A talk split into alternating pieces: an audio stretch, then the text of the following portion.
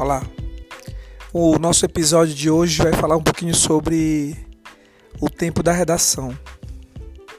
É uma preocupação minha, especificamente o tempo da redação, por, por causa que o primeiro dia, no ano passado, muita gente se queixou que né, demorou demais para fazer a redação e comprometeu a prova de linguagem humanas. E alguns ficaram fora da briga por causa disso. Então, é uma preocupação que a gente tem que ter.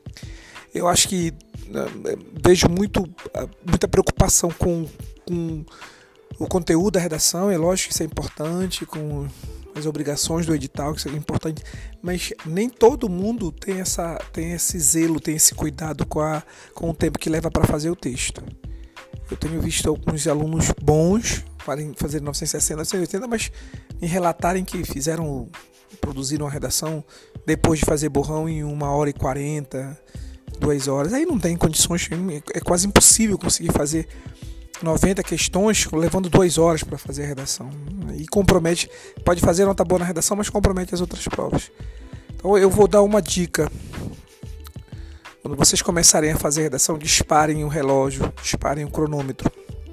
Comecem a avaliar quanto tempo vocês levam para cada um dos parágrafos. Não é tentando fazer direto na folha, não é para fazer borrão. A ideia, a princípio, é fazer direto na folha. Vai errar no começo, acho que vai demorar para acertar, mas é assim que funciona. Então, faça o parágrafo de introdução. Quanto tempo eu levei parágrafo de introdução? 5 minutos, 7, 10, 12. E aí marca, vai o primeiro de argumento. Quanto tempo eu levei para fazer? 5, 10, 15, 20 minutos. E aí você começa a marcar o tempo e aí primeira coisa que a gente vai descobrir, qual é o parágrafo que você tem mais dificuldade para produzir, leva mais tempo para produzir. Isso, é, isso varia de, evidentemente de candidato para candidato. Tem muita gente que se queixa que demora demais no momento da intervenção, no, no, na, na, na, no último parágrafo, e isso pode de fato de fato ser um, um agravante para algumas pessoas. Outros dizem que a hora de formatar as duas problemáticas no parágrafo de introdução é o grande desafio. Outros dizem que é o argumento, encontrar estratégia de argumentação para dar profundidade, para verticalizar o argumento. Então, cada um tem um seu tem o seu tempo, isso é importante. Só que se a gente começar a fazer assim, todo mundo, todo mundo produzindo a redação ah, num tempo, uma hora. Vamos lá, a gente define uma hora. Gente, eu tenho uma hora para fazer o texto. E aí começa a marcar o tempo de cada um dos parágrafos. Tocou o, o alarme de uma hora, você vê onde é que você parou o texto. Se a gente começar a fazer disso uma prática, daqui a pouco todo mundo consegue fazer essa redação antes de tocar o sinal de uma hora. Mas é muito importante que cada um tenha a sua responsabilidade no que diz respeito a essa cronometração a essa cronometragem, a essa, a essa, essa marcação do tempo.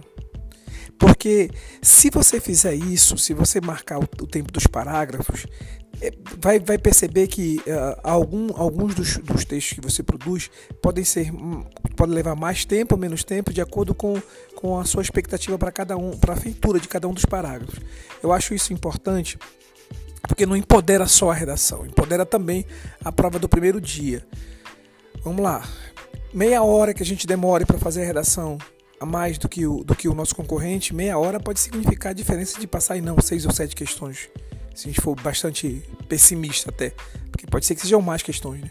E eu ouço muita queixa de que candidato não conseguiu terminar a redação a tempo, de que não conseguiu terminar a redação na, na, no tempo que ele definiu isso no decorrer do ano.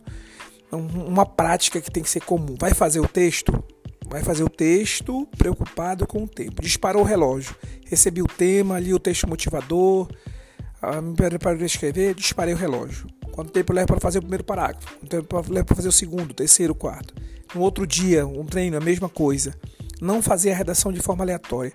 E eu também oriento que vocês façam a redação sempre no mesmo horário um, um horário. De, eu tenho dois dias para redação, segunda e quinta.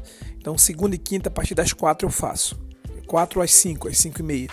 No, na, na, quinta, segunda, quinta sim. Começa quatro, termina cinco e meia. Começa quatro, termina cinco e meia. Começa quatro, termina cinco e vinte. Começa quatro, termina cinco e dez. Começa quatro, termina cinco horas. E vamos diminuindo o tempo para quem está com mais dificuldade. Isso pode ser importante e, e de fato tem se revelado importante para alguns candidatos já me mostraram isso pra, pra até para confiança que você vai ter para a prova do primeiro dia. a prova do primeiro dia não se resume à redação. Muitos candidatos ficaram fora da briga, inclusive bons produtores de texto, muito bons produtores de texto, ficaram fora da briga porque consideraram assim: eu vou fazer a redação, vou fazer uma redação boa, e aí depois ficou comprometida a prova de linguagem e a prova de humanas porque não houve tempo para responder todas as 90 questões. Não adianta. Você pode fechar a prova de redação e não conseguir simplesmente construir a sua, a, a sua passagem para a universidade se fizer uma prova ruim de linguagem, uma prova ruim de humanas, ou não houver tempo para para responder as questões que você naturalmente resolveria se tivesse um pouco mais de tempo. Então vamos lá, vamos começar a treinar a redação com marcando o tempo, vamos definir o tempo, não vamos relaxar para o tempo da redação, porque ele pode ser determinante para o nosso projeto de vida, para os nossos sonhos. Então, muito boa sorte nos seus treinos, muito boa sorte naquilo que você se propôs a fazer agora nessa quarentena. É, eu não, não deixe de escrever, defina um horário para treinar a redação e defina um tempo que você leva para fazê-la. Tá bom? Até o próximo episódio, um abração a todos.